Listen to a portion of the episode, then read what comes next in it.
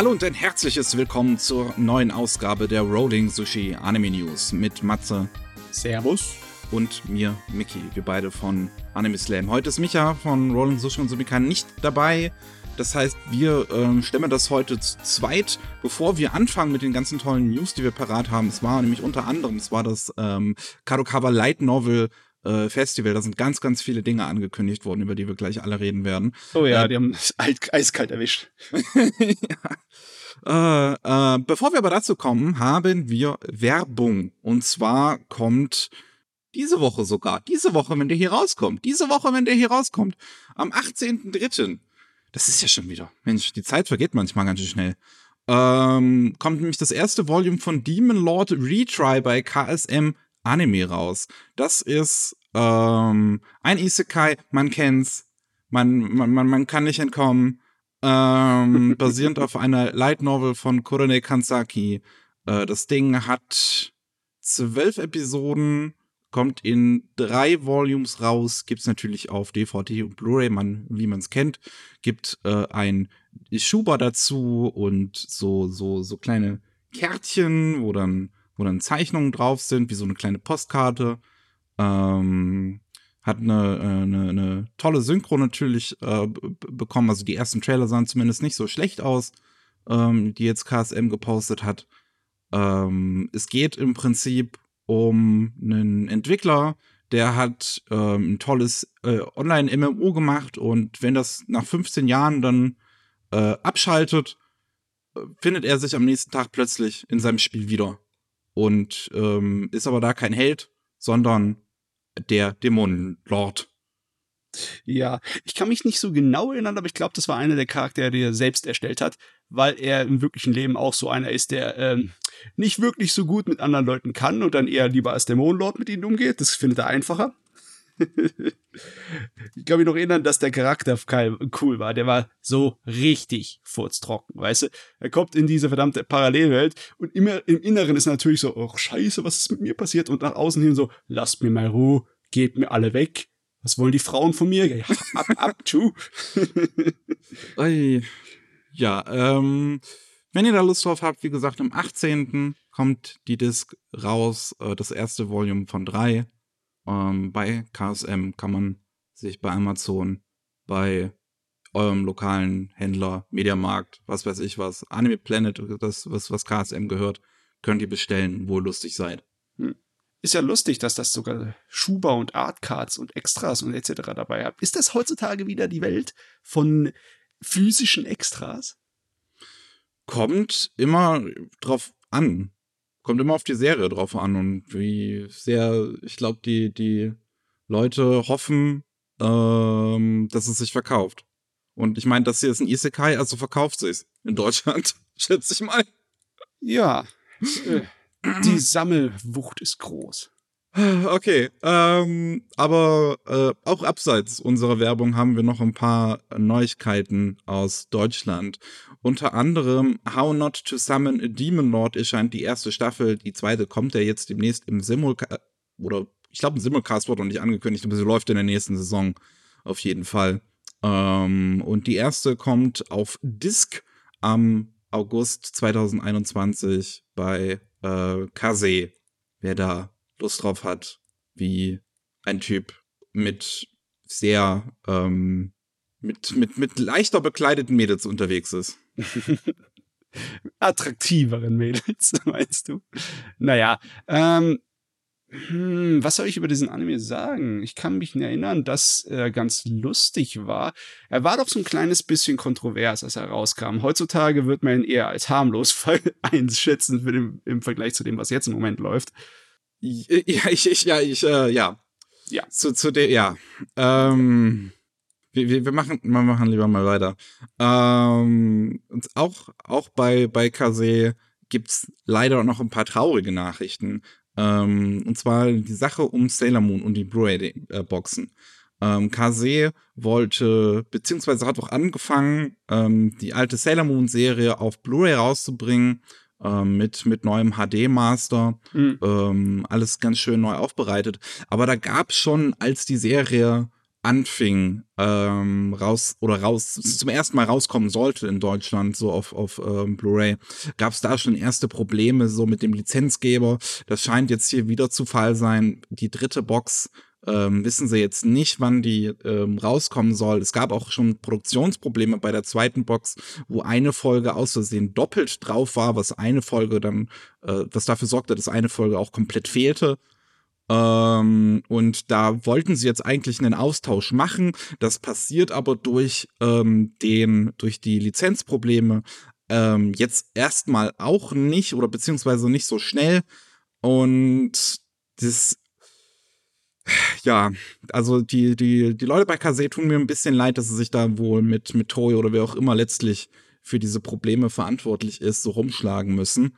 Ähm, ich weiß, dass wir bei Anime Slam schon vor Ewigkeiten ähm, als die Serie anfangen sollte, ursprünglich in Deutschland rauszukommen, äh, mit dem HD-Master ähm, drüber geredet haben. Ja, das ist eine Weile her. Meine Güte, da muss man Geduld zeigen als Fan. Muss man schon immer Geduld zeigen. Ne? Wir wissen es ja, wir kennen es ja, aber äh, ja, kann man nicht viel zu sagen. Geduld muss man auch viel haben, wenn man Light Novel-Fan in Deutschland ist. Oh, Backe, erzähl es mir. ja, weil da kommt in der Regel nicht so viel bei rum.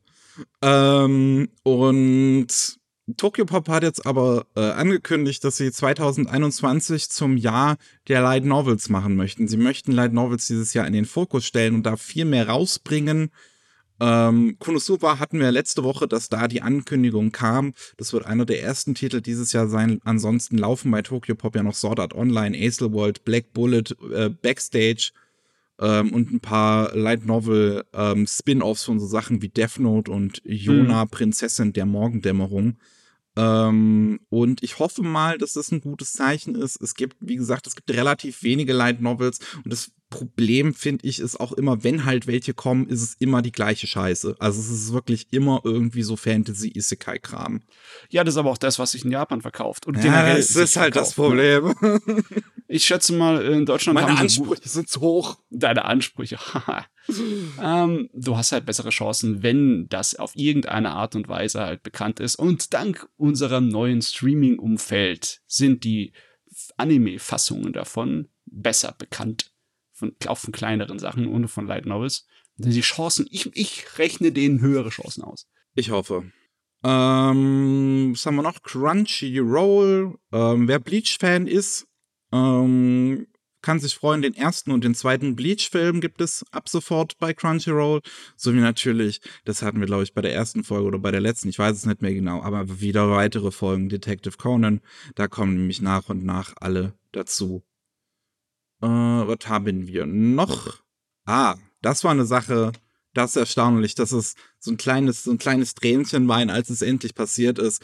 Vor mehr erscheint endlich in Deutschland. Tatsächlich bei KSM, es gab auch direkt einen ersten Trailer. Die Synchro entsteht bei ähm, Köln Synchron. Und was man im Trailer hört, ist tatsächlich ziemlich gut. Ähm, die Stimmen, die ist also es ist alles super besetzt. Es sind auch wirklich ähm, gute Synchronsprecher dabei mit Tommy Morgenstern, Patrick Bär, ähm, auch das Drehbuch ist ziemlich gut geschrieben. Ähm, da gab es einen schönen Spruch, der rumgegangen ist. Irgendwie die Feuerwehr kommt. Wenn, die, die, wenn, wenn, wenn Gefahr. Ah, ich, ich kann nicht mehr irgendwas mit Tatütata. Bei, Tatütata, bei, bei, bei, die, die Feuerwehr kommt. Nee, nee, ich, ich, ich, ich, bin, ich bin nicht gut im Zitieren. Ich merke es immer wieder. Ich bin nicht gut in sowas. Aber ich freue mich sehr, dass der ähm, letzte Hit äh, von Studio Träger ähm, endlich seinen Weg nach Deutschland findet. Viel zu spät, meiner Meinung nach, aber besser spät als nie, I guess. Jo, ähm, komm, wir, wir bilden uns jetzt einfach mal so ein, dass wir einfach oft genug in den Podcasts gemeckert haben und gefordert haben, dass der kommt, bis wir uns irgendwann erhört haben. Ja, ne? es liegt an uns. Es liegt ja, es liegt wahrscheinlich an den tausenden äh, gesichtslosen Stimmen im Äther, die nach Promer geschrien haben. Das stelle ich mir jetzt so vor, die Fangemeinde. Gib ich mein, uns Promer. Das war schon einer so der größten Hits, würde ich gerade sagen, der letzten Jahre. Das ist schon, dass das überhaupt so lange auf sich hat warten lassen. Mhm. Naja, naja. Ähm, das Akiba Pass Festival ist normalerweise ein Fest, was äh, jedes Jahr zu so Anfang des Jahres, so Februar, ich glaube schon Ende Januar manchmal, äh, beginnt und dann durch ganz Deutschland tourt und man ganz viele tolle äh, Anime-Filme sehen kann. Letztes Jahr 2020 hat es das Glück noch stattzufinden. Das war noch so kurz bevor uns die Pandemie so richtig erreicht hat. Ähm, und da lief dann sowas wie ähm, Sensoral Connect oder aber auch Children of the Sea.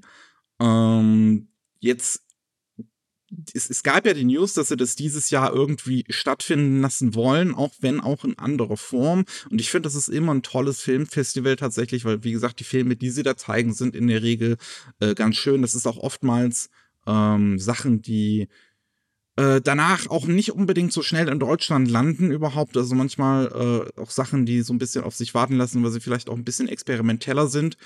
Ähm, und ja, jetzt soll das Akiba Pass Festa online am 26. Äh, März und 27. stattfinden.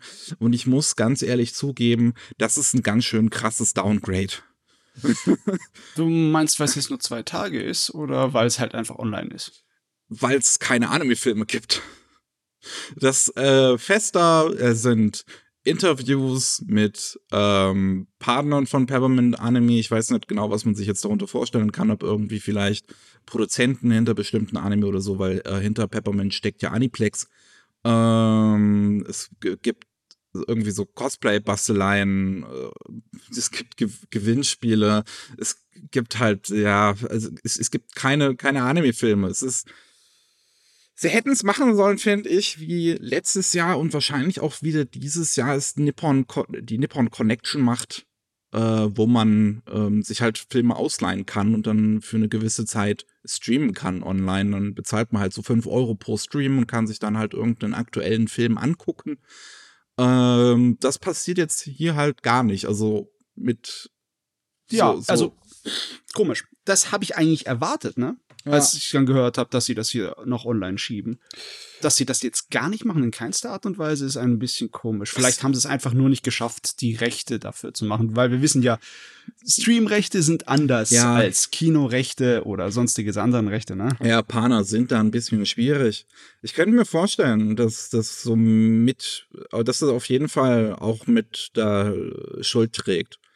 Ähm es ist, es, ist, es ist halt einfach schade. Es, es, man, man, man kennt natürlich halt nicht, was hinter den Kulissen so passiert. Ähm, und ob da vielleicht auch bei Peppermint irgendwas passiert ist ob, ob die Streaming-Lizenzen vielleicht auch einfach teuer wären, weil es noch, wenn sie irgendwie was Aktuelles zeigen wollen würden. Dann kommen wir nämlich direkt auch schon zum nächsten, ähm, nämlich zu Demon Slayer, dem Kinofilm. Ähm, da wird jetzt der Start verschoben. Das sollte ursprünglich am 25. März, sollte der in deutschen Kinos zu sehen sein. Da wir es immer noch so ein bisschen mit einer Pandemie zu tun haben, wird das nichts. Am 29. April ist jetzt der neue Termin. Ob das passiert, ehrlich gesagt, wage ich es zu bezweifeln. Ähm, und auch hier wäre es viel klüger, fände ich, wenn man es halt im Stream anbieten würde. Ist aber natürlich, wie gesagt, die Frage, ob man die Rechte überhaupt dafür bekommt. Denn, mm, ja. ja. Wieder zwei unterschiedliche Paar Schuhe. Ja. Das, das ist es halt. Also selbst wenn äh, es am 29. April möglich wäre, in die Kinos zu gehen, ehrlich gesagt, ich glaube, so viele würden es halt auch noch nicht machen, weil man sich wahrscheinlich auch noch nicht, also ich würde es zumindest nicht machen, ich würde mich noch nicht so sicher fühlen. Ich habe auch keine hm. Ahnung, wie viele Kinos gleich bereit sind, das aufzunehmen. Ähm, ich wüsste jetzt zum Beispiel nicht, ob die Kinos in meiner Nähe geschlossen haben aus finanziellen Gründen. Das kann ich dir alles nicht sagen. Hm. Oh, das, das wird, es kommt jetzt überhaupt die Zeit, ne, dass man sich wieder informiert, wie es aussieht mit den ganzen Gerätschaften. Uff, ja, also ganz ehrlich, es sieht ja gerade so aus, als dass uns die dritte Welle äh, hittet und ich glaube, das wird auch erstmal in den nächsten ein, zwei Monaten noch nichts mit Kino. So, mal schauen. Abwarten, Tee trinken. Ja. Mal schauen. Es wäre natürlich super ärgerlich in dem Fall von Demon Slayer, wenn halt die zweite Staffel im Simulcast läuft, aber sie keiner in Deutschland gucken kann, weil halt keiner den Film gucken konnte. ja, das wird passen. Von daher, ja, also abwarten und Tee trinken. Ähm, letzte News aus Deutschland, die wir hier noch haben. Sleepy Princess in the Demon Castle lief Ende letzten Jahres 2020. Man hatte damals auch angekündigt, sich die Lizenz dafür gesichert zu haben, aber man hatte die Hände bei Wakanim voll bereits mit anderen Titeln. Jetzt hat man die Serie komplett nachgeliefert, heute an dem Tag, wo wir gerade aufnehmen. Das ist der Freitag, der 12.3. um 18 Uhr. Äh, ab da stehen alle Folgen zur Verfügung von Sleepy Princess in the Demon Castle. Ist eine ganz putzige aber auch zynische Serie, die man. Putzig, ja, putzig. Wenn ja. ihr einen echten Teufel erleben wollt. Nicht, nicht so ein kleiner, dahergelaufener Dämonenkönig, sondern ein wahrer Satansbraten. Dann dürft ihr mal der Prinzessin zusehen, was die anrichtet in dem Schloss. Das ist. Oh, das ist nicht für kleine Kinder. ah, das äh, kann man sich auf jeden Fall mal anschauen. Gut, mit News aus Deutschland wären wir dann fertig. Eine große Sache, die jetzt in Japan angekündigt wurde, über die wir vielleicht sprechen sollten, weil das ist eines der wichtigsten Veranstaltungen für Anime und Manga allgemein jedes Jahr ist der Comic Market, die Comic Cat. Yep. Und ähm, die Comic Cat 99 wurde ja bereits verschoben. Die sollte dann am Mai, ähm, am 2. bis 4. Mai stattfinden. Jetzt hat man aber bekannt gegeben, dass das auch nicht passieren wird. Und man noch keine so wirklichen Pläne hat, wie es jetzt weitergehen soll. Also man will halt ähm, wegen ähm, natürlich der Pandemie, weil auch die Situation in Japan aktuell eine schwierige ist. Jetzt werden zwar diese Wannabe-Lockdowns in Japan aufgehoben. Ähm, die, wie, wie heißt das nochmal, der State of Emergency, der, ja, der, der Ausnahmezustand, wird zwar aufgehoben, auch in Tokio wohl am 21. Ähm, aber ja, gerade halt bei so einer Convention, wo dann normalerweise halt sehr, sehr viele Leute da sind, ähm, ist es wahrscheinlich keine Idee, die stattfinden zu lassen. Und das hat man beim Comic Market auch erkannt und hat es deswegen fürs Erste, die, die, die News-Überschrift, die wir vor uns haben, sagt zwar postponed, also nach hinten verschoben, aber an sich gibt es eigentlich noch keinen wirklichen Termin. Ähm, deswegen, es wird wohl flach fallen. Ja, wahrscheinlich, dass die Sommerfassung ausfällt. Oder beziehungsweise, das ist die Winterfassung, die jetzt verschoben wurde, ne? Ja. Dass dann erst am Ende des Jahres die nächste Comic Market laufen wird. Was vielleicht eventuell, ist, wenn wir Glück haben. ja. Ich meine, so weit voraus kann man wirklich nicht schätzen, wie es dann läuft mit der Pandemie und mit dem Rest der Welt. Aber es ist auf jeden Fall vernünftiger. Nicht ja. jeder hat dieselbe Sorte und Menge an Vernunft in Japan. Ja. Äh, andere öffentliche Sachen, wo viele Leute sich tummeln, werden einfach geöffnet, weil passt schon, ne? Zum Beispiel die Universal Studios Japan, die oh öffnet ja. ihre Super Nintendo World direkt nächste Woche am 18. März. Das ist das passt. Oh, Leute, was ist falsch gelaufen bei euch da drüben? ich meine, auch ich, ich bin Riesen-Nerd und ich finde es total geil, was man von diesen Super Nintendo World sieht und, und, und wird gerne irgendwann mal in Zukunft dahin. Aber ich glaube, jetzt gerade ist nicht die Zeit dafür.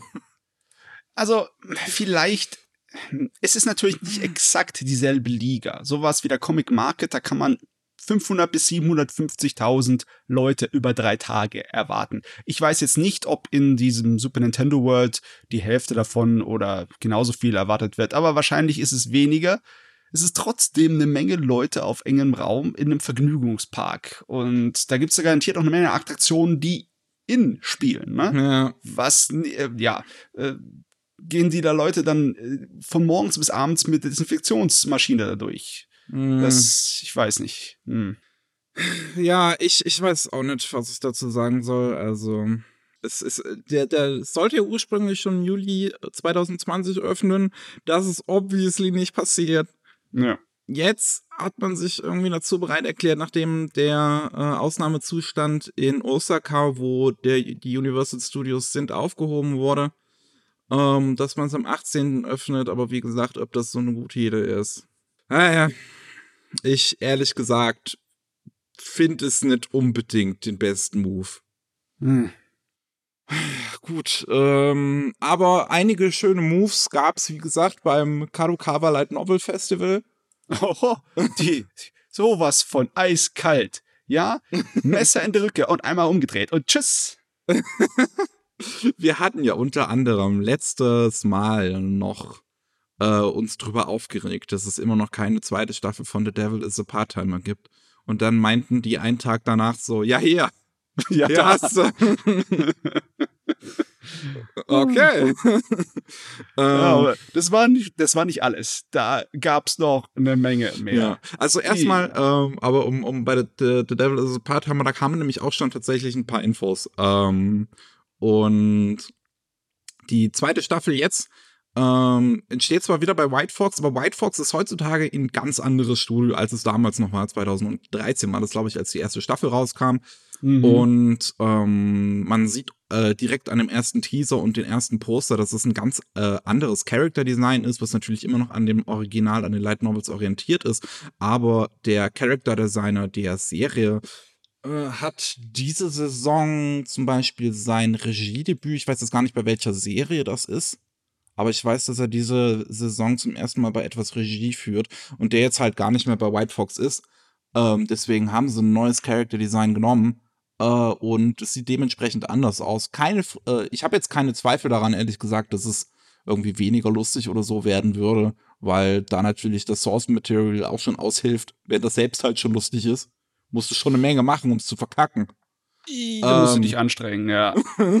Sieht auf jeden Fall in Ordnung aus. Ja. Ein kleines bisschen putziger, ein bisschen lockerer, das Charakterdesign, aber ja, im Großen und Ganzen die Charaktere, man erkennt sie sofort wieder. Ja. Passt. Und was halt jetzt die Frage ist, die erste Staffel ist gerade auch in Deutschland ähm, relativ beliebt, weil es eine sehr, sehr gute deutsche Synchro hat.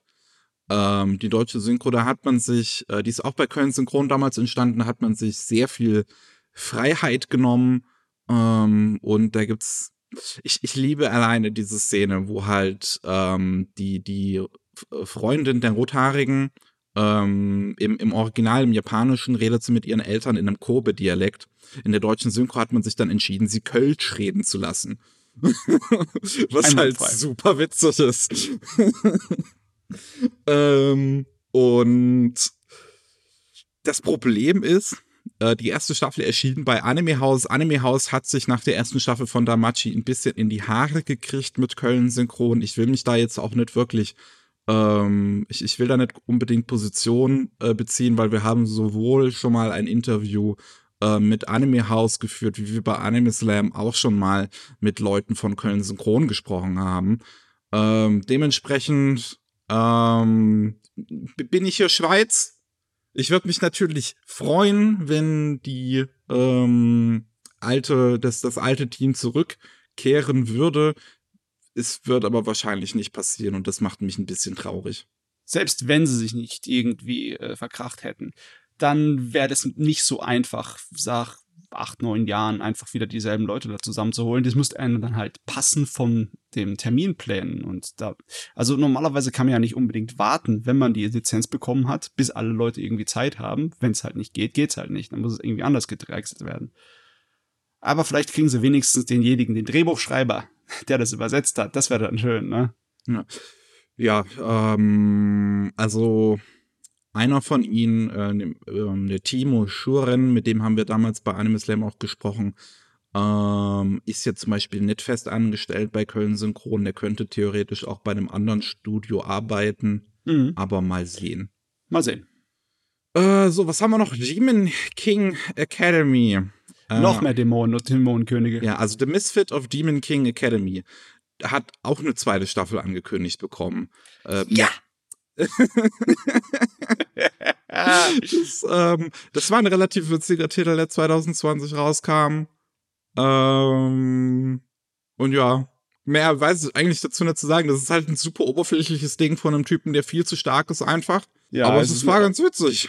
ist auch eine gute Parodie auf dieses, äh, ja, der Stereotyp vom extrem übermächtigen äh, Protagonisten, von Gary Stu oder Mary Sue, wie auch immer. Ähm, ich habe echt nicht erwartet, dass der an die Angelegenheit einen Nachfolger bekommt. Ne? es war auch gar nicht irgendwie nötig oder wurde irgendwie groß angelegt in der Originalserie, dass eine Fortsetzung notwendig wäre. Und deswegen überrascht es mich umso mehr. Das Ding ist, die legen nochmal ordentlich einen drauf. Diese zweite Staffel wird nämlich zwei Kur sein. Also das sind dann 24 bis 26 Episoden. Stopp, stopp, stopp, stopp, stopp. Mein Herz fängt an zu flattern, ja. Das ist aber tatsächlich, finde ich, relativ erstaunlich, weil die Light Novel hat bisher nur acht Bände. Da frage ich Oh mich, wie viel sie tatsächlich bei der ersten Staffel adaptiert haben überhaupt, dass die da jetzt noch so viel übrig haben. Keine Ahnung. Vielleicht haben sie sich auch gedacht, das ist so ein geiler Scheiß. Wir, wir tun einfach unseren selben Kram zusammen dichten dazu. Wir machen einfach was eigenes. Ich bin dabei. So, was haben wir noch? The Greatest, der wei weiterer Demon Lord, das war so der Demon Lord Block irgendwie. The Greatest Demon Lord is reborn as a typical nobody, bekommt eine Anime-Adaption. Da gibt's allerdings noch keine wirklichen Details, in welchem Format, welches Team oder sonst was. Das ist eine Light Novel, die auch schon seit einer kurzen Weile ähm, läuft und ja, seit Juni 2018 wahrscheinlich, ich schätze mal, ich schätze mal Isekai, oder? Lass mich kurz mal lesen, was, was passiert. Ähm, Habe ich das richtig gelesen? Er wird wiedergeboren in der Fantasy-Welt. Nach weiß was ich wie vielen Ewigkeiten. Genauso wie die äh, Serie, die wir davor hatten. Ja. Im Endeffekt selbe Prämisse. Das ist kein Isekai in dem Sinne. Okay, ja, kein nur die, klassischer Isekai, ja. die Mechaniken benutzt es. Okay. Ein Typ, der halt ein Dämonenlord, der halt wiedergeboren wird und dann so ein, ein normaler Typ. Jo. Sehr cool. Fantastisches Konzept. Ich meine, äh, die Serie muss sich halt wirklich anstrengen, wenn sie mit Misfits of Demon Academy hier ähm, irgendwie mithalten will, weil der hat ja vorgelegt ohne Ende. Ja, uiui, da, da suchst du dir einen schweren Gegner raus. Ne? Dein Rivale, den du dir auserkoren hast, der ist mächtig. Ah, so, was, was, was haben wir noch? Weitere Anime-Adaptionen. Bisco the Rust Eater. Ähm, ist eine Light Novel, die auch noch nicht allzu lange in Japan läuft. Muss aber sagen, die sieht eigentlich, die hat ein ziemlich cooles Design.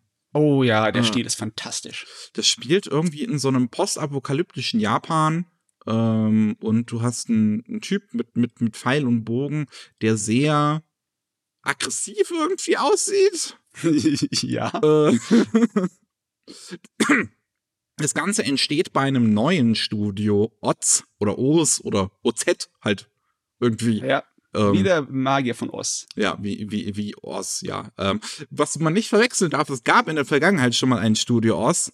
Das hieß halt mit vollem Namen Studio Oz und das Oz hier heißt nur Oz, Okay. wenn man googeln will. das ist natürlich sehr einfach zu googeln. Das sind auch ähm, Leute im Team, die jetzt noch nicht unbedingt so viel Erfahrung haben. Also die, die äh, der Regisseur zum Beispiel ähm, hat äh, CGI-Kram bei Heavens viel gemacht, ähm, aber jetzt noch keine wirklich keine, keine volle Serie irgendwie Regie geführt. Ähm, aber ja, mal sehen. Ein neues Studio. Die haben auch tatsächlich, ich habe na vorher nachgeguckt, also die haben auch noch bei keinem irgendwie anderen Anime oder sowas ausgeholfen oder so. Die sind wirklich ein komplett neues Studio. Die Ähm. haben sich einfach Talent aus überall äh, zusammengeklaubt und Ja. machen jetzt hier einen auf dicke Hose. Aber ganz ehrlich, die Prämisse ist super klasse. Ja, das macht mir sofort Lust dazu, weil äh, so ziemlich fast jeder postapokalyptische Anime ist bei mir ziemlich weit oben, egal ob das was ist wie Fist of the North Star oder andere Sachen. Äh, und der Trailer ist ja mal so eine bombastische Angelegenheit. Ist also, sehr wild. Der hat, haben sie gut gemacht, da, davon kriegt man Lust auf den Kram. Ja, der Trailer ist auf jeden Fall sehr wild. Also da äh, bin ich auch mal gespannt drauf. Äh, was haben wir noch? Ähm, Mizuki Shigeru ist ein relativ bekannter Mangaka und zu dessen Werken hat man jetzt zwei neue Anime-Projekte angekündigt. Zum einen, ähm, Gegege no Kitaro hatte ja erst letztens wieder eine neue Anime-Adaption bekommen. Darauf aufbauend bringt man jetzt noch einen Film ähm, mit dem Namen Ki Ki Kitaro Tanjo. Hm, Kitaro Tanjo. Okay. Sagt mir jetzt nichts. Ähm, ähm, Tanjo ist normalerweise irgend so wie Origin. Also, ähm, oh, die Origin kann sein, Story. dass es so ein kleines bisschen, ja. Ja, kann ich mir vorstellen. Okay. Und ähm, als zweites hat man eine Neuauflage von Akuma-kun angekündigt. Das hat zuletzt ein Anime, glaube ich, in den 80ern oder 90ern bekommen. Ähm, oh, ich würde mich nicht dran erinnern. Können. Ist also auch schon etwas länger her. Das sind in der Regel halt so kindliche Horrorgeschichten. Ja. Man muss natürlich natürlich sagen, dass Mizuki Shigeru das große Vorbild für die gesamte Genre-Bandbreite von übernatürlichen Horrorgeschichten in Japan war im Manga- und Anime-Bereich. Der hat, der hat so viel beeinflusst, das ist nicht normal. Also einige Sachen glauben so richtig, also kopieren direkt absolut schamlos von ihm, wie zum Beispiel Yu Yu Hakusho. Äh, das ist der okay. Wahnsinn. Und logischerweise hat er noch mehr als GGG no Kitaro geschrieben. Und das sind äh, größtenteils auch alle um das Hauptthema mit dem Monstern, ne, den Yokai und dergleichen. Hm. Und ich finde es natürlich heftig, dass der äh, dann, es ist auch logisch, die, das zieht große Namen an, weil es ist Anime-Urgestein. Der Junichi Sato haben sie zum Beispiel dahergeschleppt für das Ding.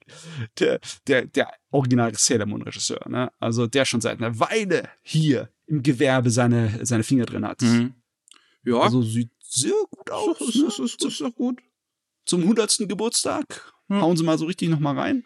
Ja, wobei man halt sagen muss, also, ähm, dass, dass der Mangaka halt 2015 gestorben ist im Alter von 93. Das ist auch, das ist ein Alter, an dem man gehen kann, wo man, wo es jetzt nicht irgendwie tragisch passiert oder so.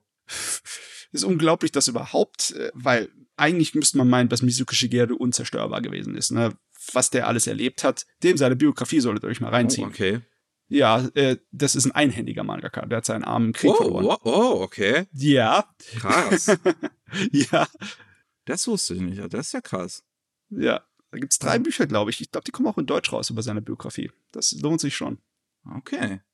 So, was haben wir als nächstes? Date Alive bekommt eine Förderstaffel. Das ist auch so ein Ding, was irgendwie nicht stirbt und was aus auch irgendeinem Grund in Deutschland super abgeht. Ähm, das, der, der Anime davon ist auch so eine Sache. Der wird über Jahr, die, die ganzen letzten Jahre schon von Studio zu Studio gereicht. Ähm, ich, ich muss gerade wirklich mal ähm, mir das kurz öffnen. Date Alive. Weil das wirklich jedes Mal, jeder Eintrag davon kam von einem neuen Studio. Die erste Staffel.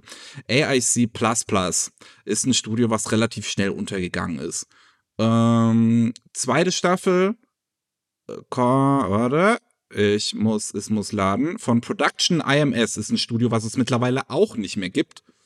ähm, oh sehr gut. Ähm, dritte Staffel war dann von JC Staff. Da haben sich dann alle aufgeregt, weil die Gesichter der Protagonisten auf dem Poster alle gleich aussehen, exakt identisch. Das, oui. das ist wirklich witzig. Dieses, es sieht super witzig aus, dieses Poster, weil es ist halt wirklich Copy-Paste.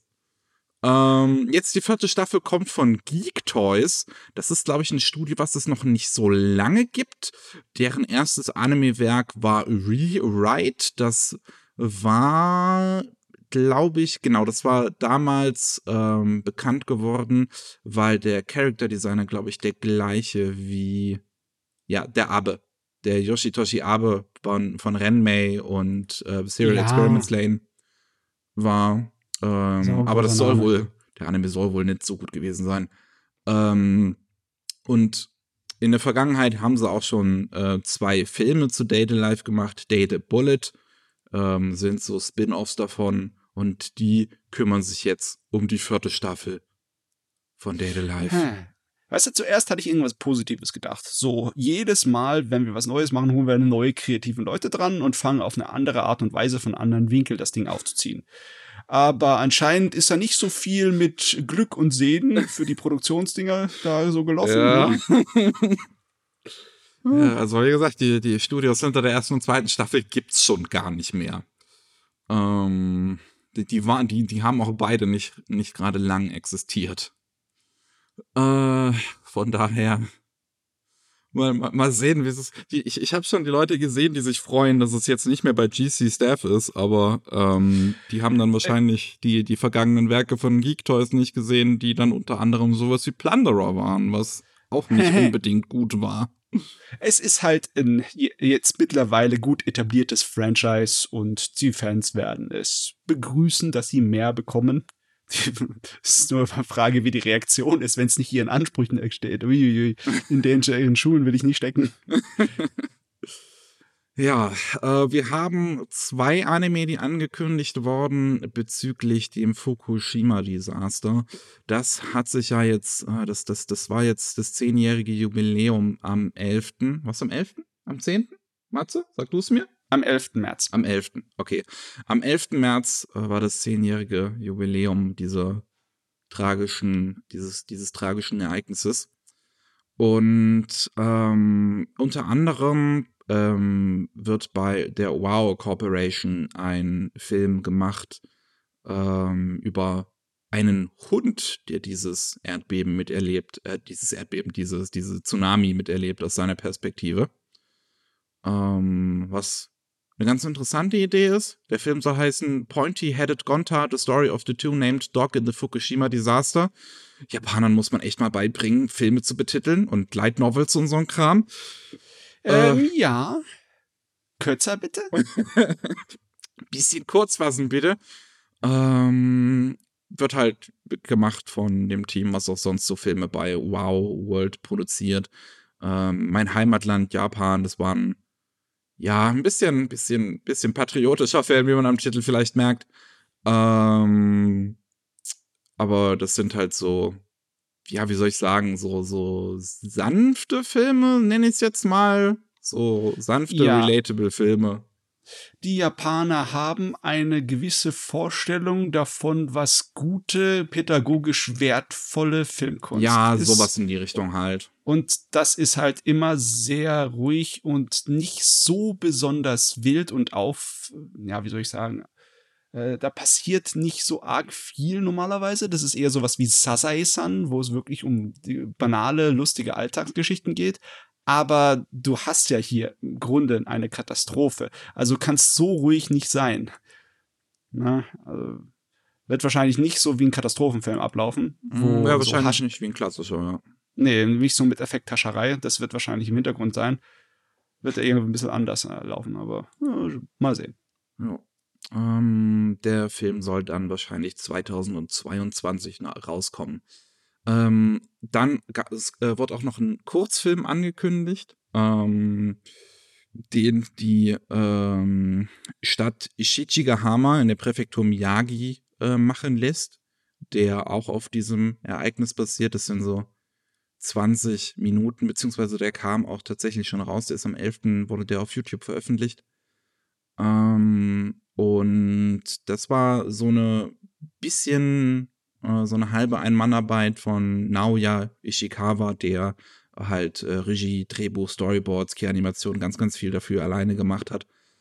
Ähm, und ja, man, man, man hat ähm, Leute aus der Stadt, ähm, sprechen unter anderem Hintergrundfiguren selbst.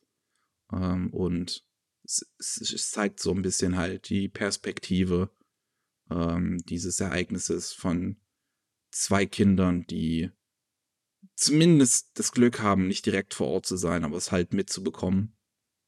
Die Sache ist bei so, bei solchen Titeln, die fallen ja, wenn man der Zyniker ist, fallen sie meistens in dasselbe Genre wie solche Tourismus- und Werbefilme, ne?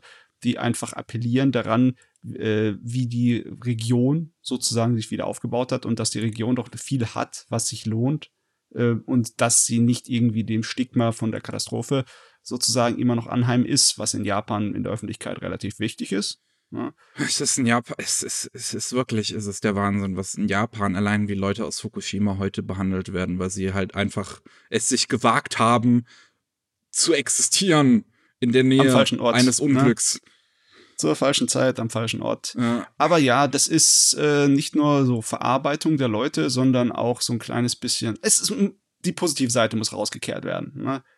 Das wird dann also nicht irgendwie so mit Selbstmitleid drüber ge, äh, geschwafelt über das, was passiert ist, oder mit kalter dokumentarischer äh, Abstand, sondern das ist eher etwas äh, so fürs Herz zum Wiederaufleben. Ne? Hm. Ja. Also man kann sich diesen Film ähm, I Found It in Shichigahama ähm, kostenlos auf YouTube ansehen. Ich gucke gerade mal, hat er eigentlich Untertitel? Ähm, hm, er hat keine englischen, das ist schade. Das wäre eigentlich ganz cool, wenn sie das noch offiziell machen würden. Kann man ja bei YouTube einbetten. Ja. Es, es, ich ich, ich, ich gucke mir auch gerade, während wir drüber geredet haben, so ein bisschen im Hintergrund an. Man merkt halt, äh, dass es ein Ein-Mann-Projekt ist, weil, ähm, ja, es, es, sieht halt nicht so doll aus, aber ehrlich gesagt, wenn ein Mann ähm, 20 Minuten Anime macht, das ist eine Menge Arbeit. Ja, bitte hier, da nichts meckern. Es gibt auch kostenlos auf YouTube zu sehen, ja. ja. Wenn ich einen Meckerer sehe, ich warne euch. um, ähm, The Legend of Heroes, Trails of Cold Steel. The Legend of Heroes ist eine ich, ich würde jetzt sowas sagen wie bekannte Nischenreihe, was ein bisschen widersprüchlich klingt. Aber es gibt halt Leute, wenn man drauf abfährt, fährt man sehr drauf ab. ja, es gibt so ein paar Rollenspiele dieser Sorte, die mit derselben Firma, mit derselben Produktionsfirma äh, ja, zusammenhängen. Und die sind unter den Fans bekannt, besonders für ihre Musik. Und, und für ihr Worldbuilding. Das ist oh, wirklich ja. eine enorme Stärke der Legend of Heroes Spiele. Und da wurde jetzt bekannt gegeben, dass The Legend of Heroes Trails of Cold Steel einen Anime bekommen wird. Ähm, unter anderem sitzt Funimation tatsächlich mit im Produktionskomitee, ähm, sowie ein taiwanesischer Spieleentwickler, von dem ich jetzt gar nicht wüsste, dass der irgendwie mit den Spielen eigentlich sonst was zu tun hat. Ähm, also es ist ein bisschen, ein bisschen weirdes Produktionskomitee tatsächlich. Ähm, und die Serie selbst soll jetzt auch keine äh, Handlung von eines der Spiele nacherzählen, sondern ähm, was extra sein. Was auch, ja, ja kann man machen. Ich, ich meine, mein, vielleicht ist es besser, als halt eines der Spiele zu, zu adaptieren, weil das wahrscheinlich sehr schwierig werden würde in 13 oder 26 Episoden. Das dürfte ein bisschen längere Angelegenheit sein. Ja. Ähm, die Produzenten, ne, Nihon Falcom, die kennen sich ja halbwegs aus mit dem Kram. Die sind seit Anfang der 80er dabei. In Japan ja, haben ja. die auf dem, ja, dem, dem Mikro, den Personalcomputer für zu Hause, den früheren gearbeitet. Und die haben auch schon eine Menge von ihren Spielen eine Anime-Adaption zugesehen. Teilweise ziemlich alt, ja. teilweise aus Ende der 80er. Ease zum Beispiel, habe ich so gesehen. Ja. ja. Und äh, ja, das dürfte funktionieren. Die wisse zumindest Bescheid, dass schon mal sowas passiert ist und ja, kriegen wir hin. ja, also mal sehen. Äh, was haben wir noch? Die Agent Magus Bride ist ein äh, Anime und Manga, die beide relativ bekannt und beliebt sind. Und äh, die erste Staffel kam ja damals bei Wit Studio, auch mit einer kleinen Prequel-OVA. Und jetzt wurde bekannt gegeben, dass eine kleine dreiteilige Fortsetzung kommen wird mit dem Titel The Agent Magus Bright Nishi no Shonin Toseida no Kishi. Von dem Untertitel gibt es noch keinen offiziellen englischen Titel. Ähm, ähm, lass mal gucken, wie übersetze ich den oh, hier. Jetzt, jetzt äh, kommt er wieder. Äh, der Junge aus dem Osten und der heilige Ritter, Sedan, ich glaube, ich irgendwas mit heilig, Paladin oder sonst irgendwas. Ja, vielleicht soll man das übersetzen. Okay. Ähm, das sollen ähm, die Manga-Bände 16 bis 18 adaptieren. Die erste Episode kommt am 10. September raus diesen Jahres noch und kommt tatsächlich auch von einem ganz, ganz neuen Studio, Studio Kafka. Die wurden extra gegründet, um diese neue OVA-Reihe zu machen. Ähm, die sind ein Sublabel von Twin Engine. Twin Engine ist auch ein äh, Produzent, die eigentlich in Japan ganz fleißig vertreten sind. Ähm, die haben unter anderem auch gegründet diesen Ableger von, von, ähm, Gott, wie hieß nochmal das Studio, was Samurai Flamenco und äh, Samurai Champloo ähm, Manglobe. Manglobe, genau. Die hatten den Ableger davon gegründet, die, die danach dann gekommen sind, nachdem Manglobe bankrott gegangen ist. Geno Studio. Geno ah, Studio, okay. genau, die dann Golden Kamui gemacht haben. Also, das ist äh, eine ziemliche Genealogie, ne? Da ist, äh, die Leute haben Erfahrung. Und es war ja auch ein feines Gerät, der Anime dazu. Das ist aber die Sorte von Anime, die so in eine Nische fällt. Da ist, wenn man eine Fortsetzung davon bekommt, ist es schon mal eine kleine besondere Sache. Ne? Da bin ich froh, dass überhaupt etwas gekommen ist. Ich, mir wäre natürlich lieber gewesen, noch eine volle Fernsehreihe, ne? Zwölf oder 24 Episoden. Ja. Aber ich, ich gebe mich mit allem zufrieden, was daherkommt. Ja. Ja. Äh, Es scheint ja auch noch, wenn man sich den ersten Trailer anguckt, äh, anguckt den Look, den die Wit Studio Serie ähm, vorgelegt hatte, ähm, dem noch sehr nah zu sein. Das ist auch noch der gleiche Character Designer. Von daher Mhm. dürfte man wahrscheinlich vom Studiowechsel gar nicht mal so viel mitbekommen. Das ist so krass, wenn das Charakterdesign dasselbe ist, dann äh, kann der Animationsstil auch unterschiedlich sein. Das stört dann kaum noch. Besonders weil viele Anime-Serien in der Serie selber unterschiedliche Animationsstile haben, je nachdem, we wem sie dann die Leitung über die äh, einzelne Episode geben, ne? Hm. von dem vom Stab. Und deswegen, solange du nur das Charakterdesign genau, also zumindest ähnlich genug machst, sieht's fast aus wie aus einem Guss meistens. Ne? Ja. Wäre es direkt weitergemacht. Und die letzte neue Anime-Ankündigung, dann haben wir es geschafft. Das ist wahrscheinlich ein Ding, was, was nicht mal irgendwen interessieren wird.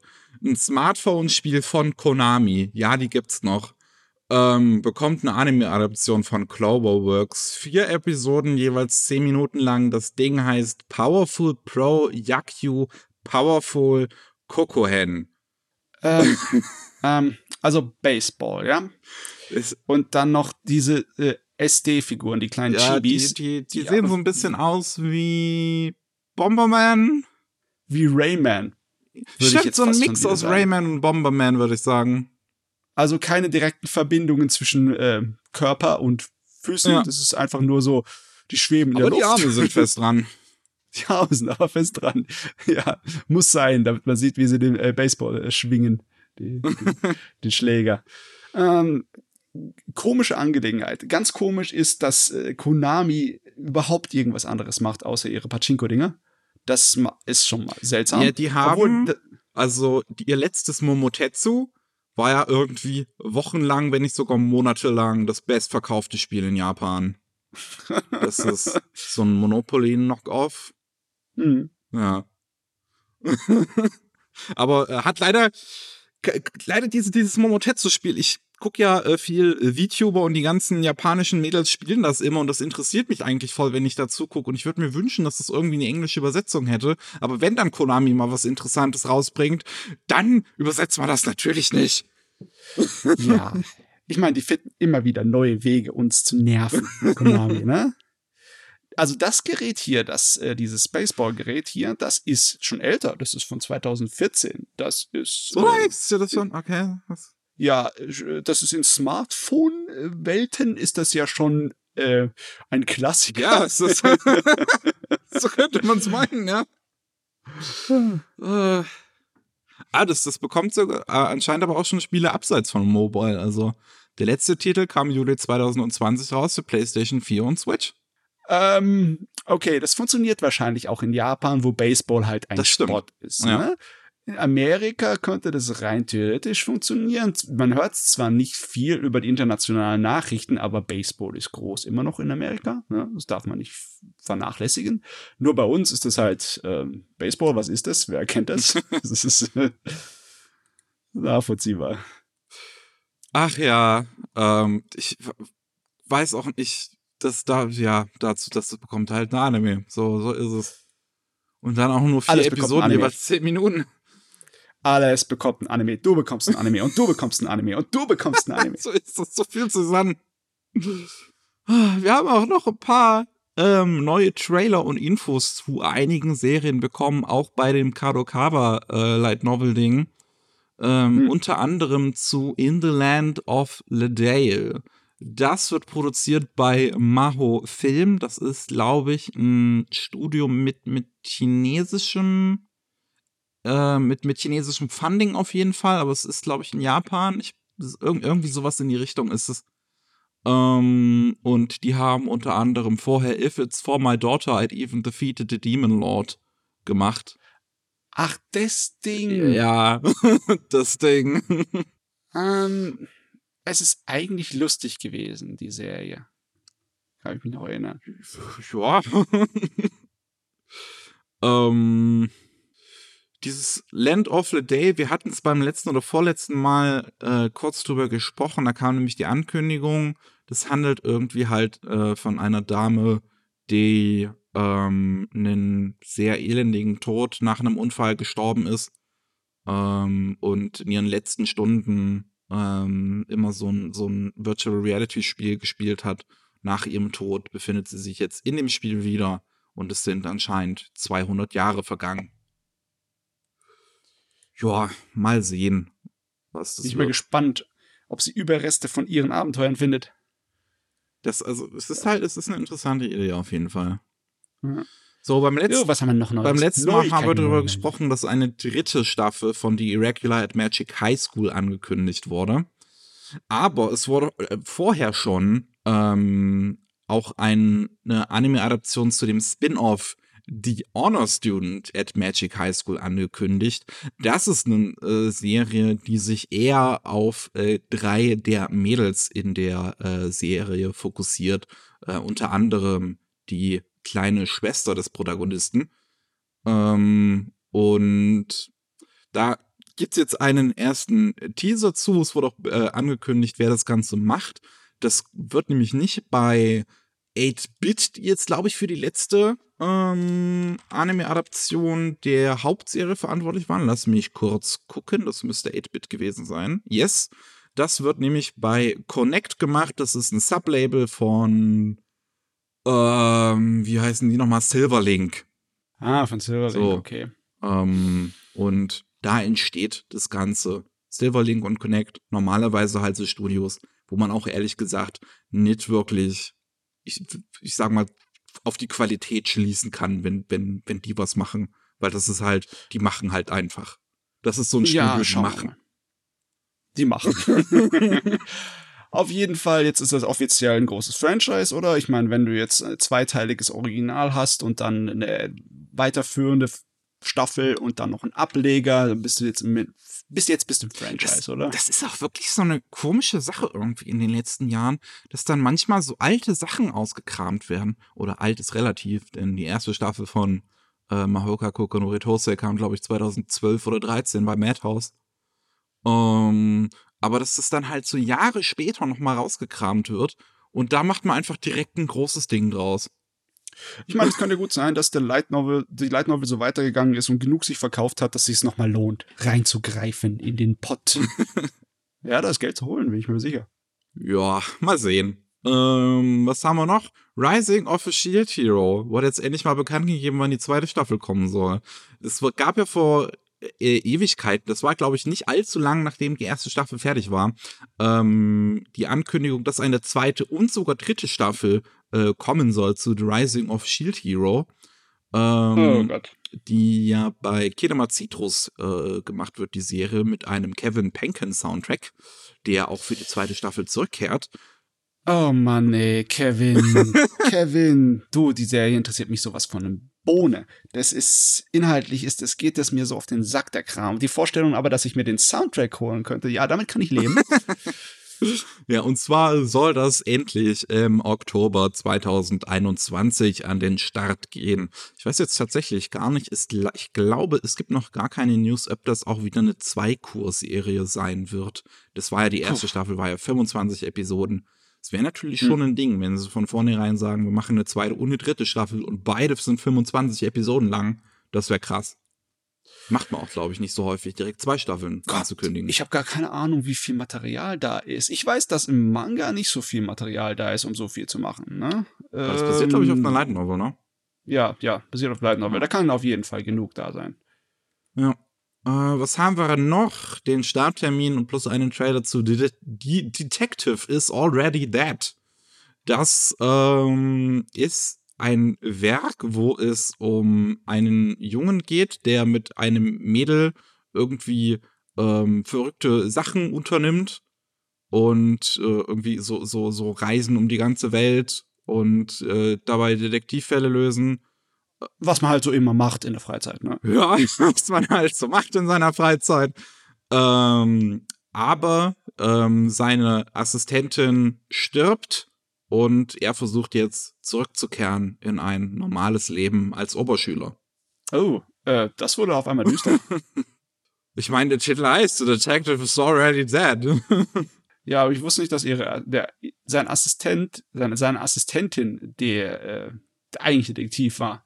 Ja, na ich meine, ja. es ist eine interessante Prämisse. Der erste Teaser, der dazu rauskommt, sieht eigentlich auch ganz interessant aus. Es geht irgendwie, man sieht irgendwie eine Flugzeugentführung. Ähm, was auch ehrlich also, gesagt ein Szenario ist, wo ich jetzt nicht dran denken könnte, dass ich das schon mal in einem Anime gesehen habe. Es ist auch, ähm, ist auf jeden Fall, der Teaser macht hundertmal mehr Spaß als die Prämisse. Ich habe keine Ahnung, was ich von der Prämisse halten ich auch soll. Nicht. Es fängt ja an mit einem Downer, also im Sinne von wegen, ja, äh, meine Abenteuer sind vorbei, ich versuche jetzt wieder ins normale Leben zurückzubekommen. Ne? Ja. Da kann ich mir nur vorstellen, dass sie versucht, irgendjemand wieder rauszureißen und auf Abenteuer zu ziehen. Ja, das, aber mh, ähm, könnte sein.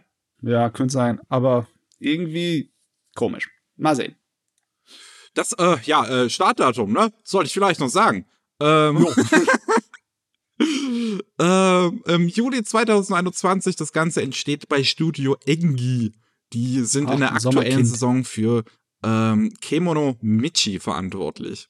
Das Character Design übrigens, ich glaube, die haben auch Osaki-chan gemacht. Das Character Design auch von ähm, dem oder der Character Designerin, weiß ich jetzt gerade nicht, äh, von Osaki-chan. Okay. Gut. Remake Our Life hat auch ein Datum bekommen und einen Teaser. Das ist im Prinzip, ähm, wie, wie, wie hieß das? Re, Re Life, also RE Live. Mhm. Ähm, Im Prinzip nochmal das.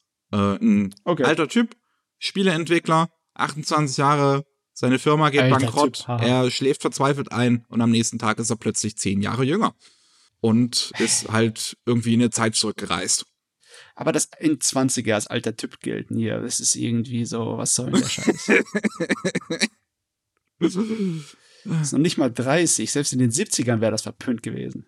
Ja, ich meine, es, ist, es ist ein altbewährtes Setting irgendwie. Man hat es ja auch schon in, in, in, in, amerikanischen Filmen und so gesehen. Gibt wahrscheinlich ja. einige Bücher dazu. Ähm, wenn man es gut macht, finde ich das eigentlich immer ganz nett. Ja, aber ganz ehrlich, die, äh, die Zeit, die sie gewählt haben, das äh, reißt mich schon ein kleines bisschen raus. Weil die zehn Jahre in deinem Leben sind nicht so, können natürlich gigantisch sein, aber generell kommt dann einem nicht sofort von wegen, oh, der ist von einem ganz Erwachsenen, der sein Leben schon gesehen hat, zu einem Jugendlichen wieder geworden, ne? mhm. ne? sondern er hat einfach nur zehn Jahre zu bekommen. Mhm. Äh, das ist, ja, okay, wenn er, wenn er jetzt 50 wäre und dann wäre er auf einmal wieder 18, dann wäre das eine andere Sache, aber ja, mal sehen, ja, mal sehen, ja. mal schauen. Ja, was ich hier noch ganz spannend finde, ähm, das Opening wird von Poppin Party gesungen, was eine fiktive Band in Bang Dream ist. Und in Bang Dream gibt es auch Boybands und da singt Argonavis das Ending. Das heißt, hier wird das Opening und Ending jeweils von zwei fiktiven Bands performt. okay, nice. Das ist irgendwie Meta. ja, das ist irgendwie ganz spannend. So was ähnliches gab es damals auch mit Guilty Crown, ähm, wo war das Egoist, glaube ich, ein Prinzip ja auch so, so halb fiktiv ist, weil das in Guilty Crown so halb gegründet wird, irgendwie, weil es ja die Sängerin in der Serie ist. Irgendwie sowas. Irgendwie sowas war da. Ah jo. Ähm, was haben wir noch? Den Start Plus Trailer zu Banished from the Heroes Party. I decided to live a quiet life in the countryside. Dazu habe ich mal den Manga angefangen zu lesen. Es ist ziemlich belanglos, aber wer weiß, vielleicht hauen sie beim Anime ein bisschen mehr raus. Ich muss ehrlich sagen, als ich jetzt so ein paar Bilder von dem Teaser gesehen habe, dass es eigentlich so ganz niedlich aussieht, so mit der, mit der, ähm, mit dem Mädel da irgendwie. Ähm, die, die, die scheint gute Laune zu verbreiten. Ähm, ja, ja. Ähm, das der Anime entsteht, der, also der soll kommen im Juli 2021, wieder im Sommer, entsteht interessanterweise bei Wolfsbane. Ähm, das, den, auch ein relativ neues Studio, einzigen Anime, den sie letztens gemacht haben, war halt, ähm, wie, wie, wie heißt der nochmal? Ähm, was, was, was ist, was ist denn heute los? Keine Ahnung, frag mich nicht. was ist denn heute los? Äh, Peter Grill. Hier, dem, dem Peter äh. Grill äh. und den und And the Philosopher's Time. Das, ähm, das ist der, ja, den wir vorher gemacht haben. Das ist ein Studio, das hat sich gegründet aus einem Haufen Leuten, die vorher Hentai gemacht haben. das sieht jetzt aber die Serie inhaltlich und optisch anders aus, merklich anders. Ich meine, das ist im Endeffekt hier so ein äh, Entspannungsanime, das Gerät. Ja. Ja. Ich meine, so, so Peter Grill war wahrscheinlich so die Zwischenstufe, weißt du, so zwischen Anime und Hentai, die man sich so bauen wollte, so diese Brücke. Und wir könnten nicht sofort eine 90-Grad-Kurve machen. Wir müssen erstmal langsamer reingehen. Äh, es sieht auf jeden Fall, also ich finde, es sieht ganz putzig aus. Ich habe jetzt aber auch das Original oder, oder Manga und Adaption davon noch nicht gelesen.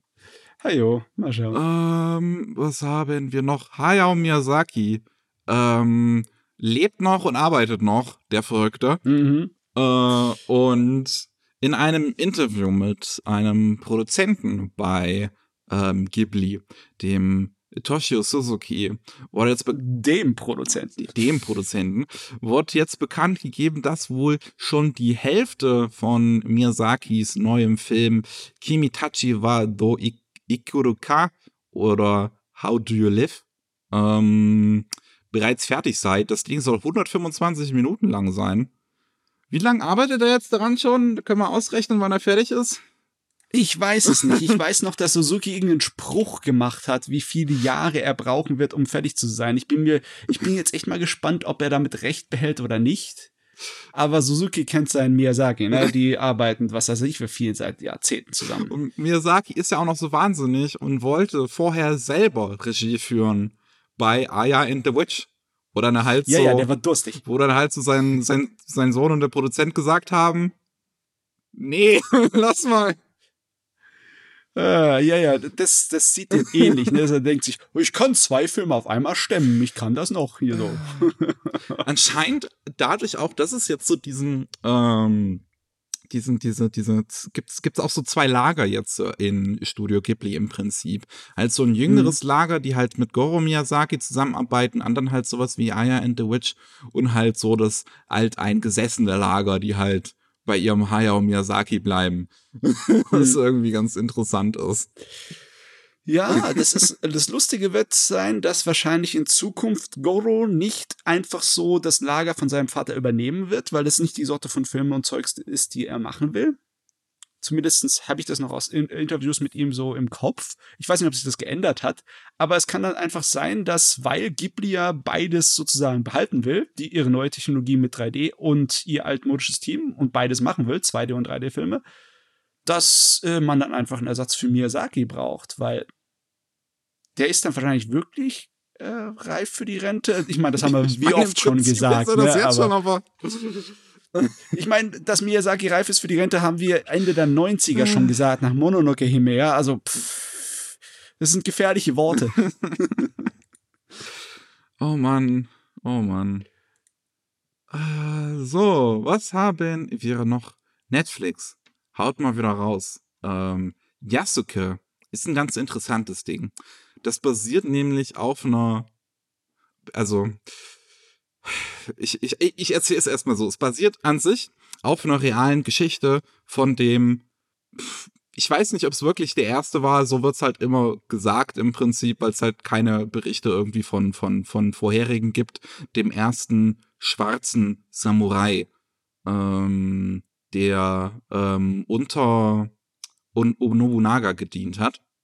Ähm, ich habe, als, als dann äh, die ersten News damals zu Yasuke rauskamen, hatte ich so einen schönen Twitter-Thread über, über dem seine echte Geschichte gelesen. Und er dies eigentlich selbst total spannend, ähm, was der erlebt hat als ja. ähm, afrikanischstämmiger Mensch, der in, in, in Japan gelandet ist. Es ist natürlich so eine Sache mit solchen Geschichten, wie genau die historisch sind, ist immer sehr fragwürdig. Da kannst du jedem Historiker gleich mal der, äh, eine ganze Geschichte da entlocken, wenn er dir erzählen will, was daran wahr sein könnte und was nicht. Es gibt ja so viele Geschichten, ne? wie zum Beispiel auch, dass äh, gewisse Leute in der asiatischen ähm, frühen mittelalterlichen Zeit äh, möglicherweise äh, westliche Leute waren, so wie Kaiser und etc weil, weil bestimmte Eigenschaften wie blonde Haare etc. da reingepasst hätten. Aber ja, das ist alles nicht bestätigt. Aber ist egal. Japan ist es sowieso egal. Japan nimmt seine Geschichte und macht, was weiß ich, wie viele Action-Serien daraus. das interessiert den feuchten Kehricht und das ist gut so. Und so, Das ist sehr gut so so. passiert es auch bei Yasuke. Das ganze Ding wird nämlich voll mit Max und Magie sein. Ja, exzellent. Ehrlich gesagt, Jawohl. bin ich ein bisschen enttäuscht davon. Ich würde mir schon wünschen, eine Geschichte zu haben, die halt etwas bodenständiger ist. Ach so, das meinst du. Gerade, gerade wenn es so irgendwie um den ersten großen ähm, schwarzen Samurai geht und du hast, ähm, es wird Regie geführt von LeChamp Thomas, der halt bei Cannon Busters ähm, schon Regie geführt hatte, aber den man Mhm. auch kennt für so Sachen wie ähm, Boondocks, die Boondocks, ähm, Ja, die Bulldogs werden gelassen. Oh Mann, das muss ich mal wieder nachholen. die, äh, das Character Design kommt von Takeshi Koike, der die Anime äh, Character Designs zu Afro Samurai gemacht hat, die auch spitze sind. Oh, Und Koike ist ein Gott. hier sieht's auch äh, ziemlich gut aus. Ähm, die ersten, erst, man hat erste Screenshots released, die halt auch wirklich, ich finde, die sehen ziemlich gut aus. Die haben gerade diese Rüstung, hat irgendwie so einen interessanten Stil, irgendwie durch das Shading. Ich weiß gar nicht, wie ich das Mhm. richtig beschreiben soll. Oh, das ist bestimmt ein optischer Leckerbissen. Ja. Das ist jetzt, im Endeffekt ist das äh, die moderne Form der OVA. Ich hab's gesagt, ja. Netflix könnte uns OVAs wiederbringen, so wie man sie gekannt hat. Und ich bin mal gespannt, äh, wie das Ding inhaltlich sein wird.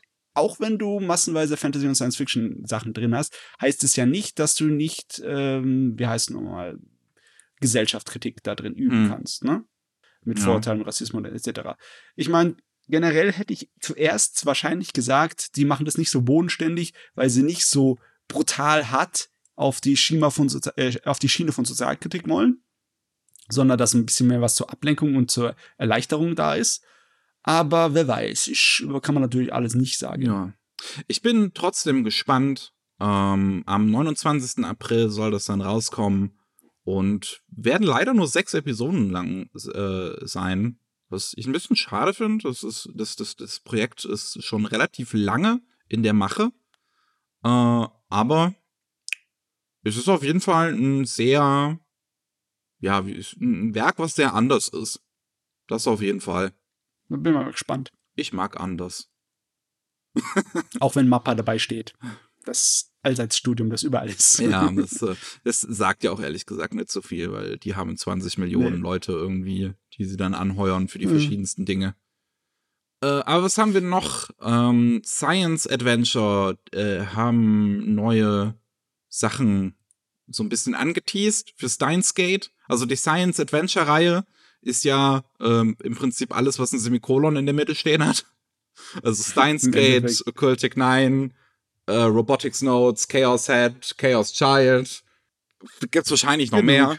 Äh, Möglicherweise. und da hat man ähm, auf Twitter ein Bild rausgehauen, wo man dieses ähm, Zeitliniengerät aus Steins Gate sieht, wo 0.210317 draufsteht, was halt heißt, am 17. März 2021 hauen wir nochmal neue Infos raus.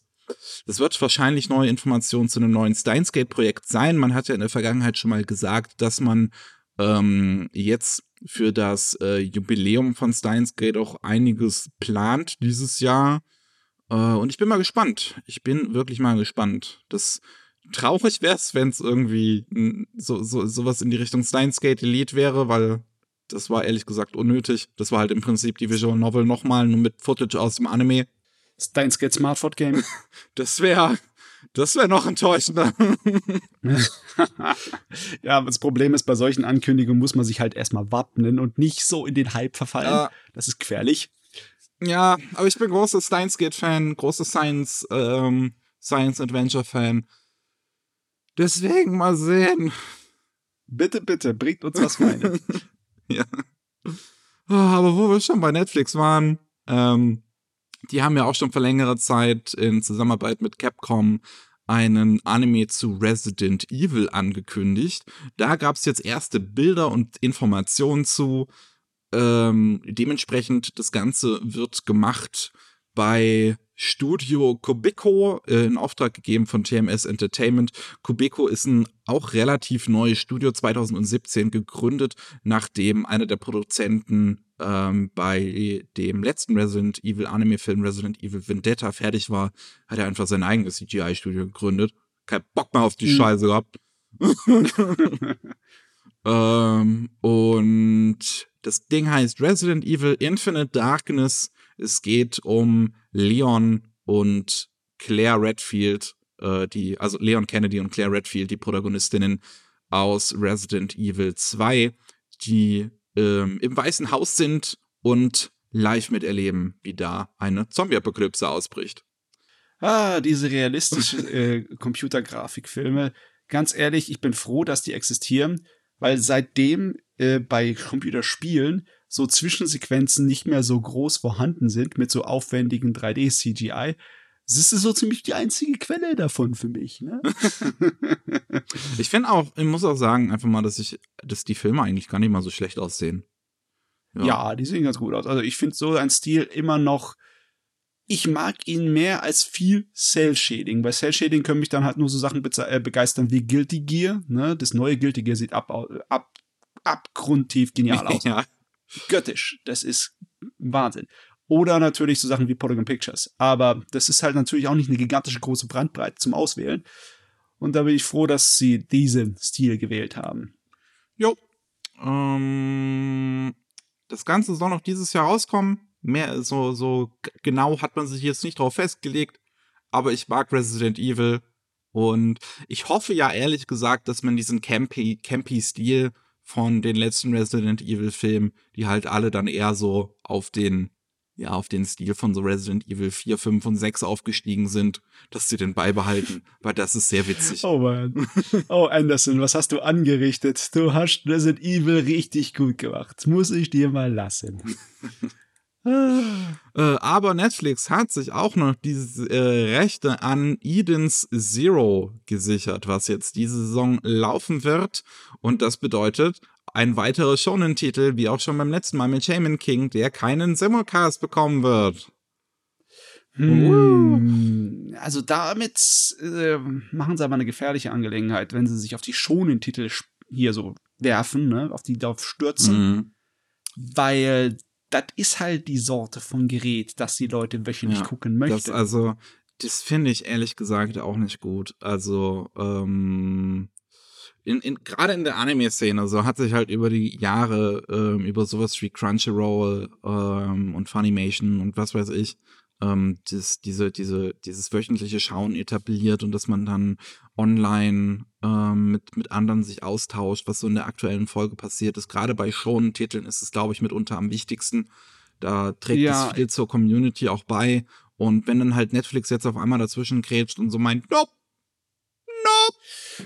Weißt du, für ältere, für andere Titel, die sich an älteres Publikum richten, dann stört mich das gar nicht so sehr, dass Netflix dann irgendwie da sagt, wir bringen das alles auf einmal. Du bist sowieso so eher so ein Binge-Charakter geworden, dann, wenn du älter bist und ältere Anime magst oder Erwachsenere. Aber bei sowas für jüngeres Publikum wie Desta, das ist irgendwie, das könnte dem schaden sogar ein wenig. Ne? Ja, ja, also ich habe auch die Angst, dass es vielleicht alles dann so ein bisschen untergeht. Ich meine, Eden Zero, ehrlich gesagt, so ein Anime-Projekt, was mir am Arsch vorbeigehen kann, ist halt vom gleichen Macher wie Fairy Tail und soll noch schlechter sein. Von daher. Es sieht exakt so aus wie Fairy Tail, zumindest auf den ersten Blick. Ich meine, das ist halt eins zu eins die gleichen Character Designs teilweise. Äh, und teilweise haben die auch die gleichen Namen. Äh, es ist Happy. Happy ist da drin. Aber es ist nicht das gleiche, mein, der gleiche Happy aus, aus, aus Fairy Tail. Es ist aber trotzdem Happy. Äh, der hat ja vor Fairy Tail hat er ja noch eine andere Serie gehabt. Irgendwas mit Rave. Ra Gro Groove? Ich, äh, Rave? Rave Groove? Nee, nee, nee, irgendwas anderes. Ich weiß, was du meinst. Ähm, ja, äh, und da waren diese Viecher auch dabei. Also wie Happy und sowas. Groove Adventure Rave. Groove Adventure Rave, okay. Ähm, ja, das ist halt einfach dem sein Ding, ne? Der, ähm, von dem Mangaka-Autor, von dem ja. Mashima. Der macht das halt so trotzdem, also ich schaue ja selber nicht mal Simulcast, ne? Ich, ich warte ja auch immer, bis was fertig ist. Aber ich finde es halt einfach ja. nicht gut, ähm, wenn dann halt Netflix so wirklich daherkommt und halt einfach so dazwischen kretscht in, in, in so eine auch relativ wichtige Teil der Anime-Kultur. Das ist halt, Hm. dann, dann, dann Ja. wenn, wenn sie da mitmischen wollen, dann sollen sie sich halt an die Kultur anpassen und halt nicht wollen, dass alle anderen sich an sie anpassen. Netflix hat ja zum Beispiel bei vielen Serien kein Problem mit, monatlich neue Episoden rauszubringen, ne? Äh, wöchentlich meine ich. Ja, das sind dann aber halt immer irgendwie westliche Serien, bei denen sie dann komischerweise das Problem nicht haben. Ja, die könnten das ohne weiteres auf Dings, auf Anime auch ausweiten. Ja, bitte, danke. Ich weiß halt, also ich weiß halt wirklich nicht, warum sie es da nicht machen. Also, es, ist, es ergibt für mich Mal keinen sehen. Sinn. Ajo, Na gut, ähm, wir haben es geschafft. Gott im Himmel. Wir haben es geschafft und wir sind geschafft. Ähm, das war die dritte Ausgabe der Rolling Sushi Anime News. Vielen Dank an euch da draußen fürs Zuhören.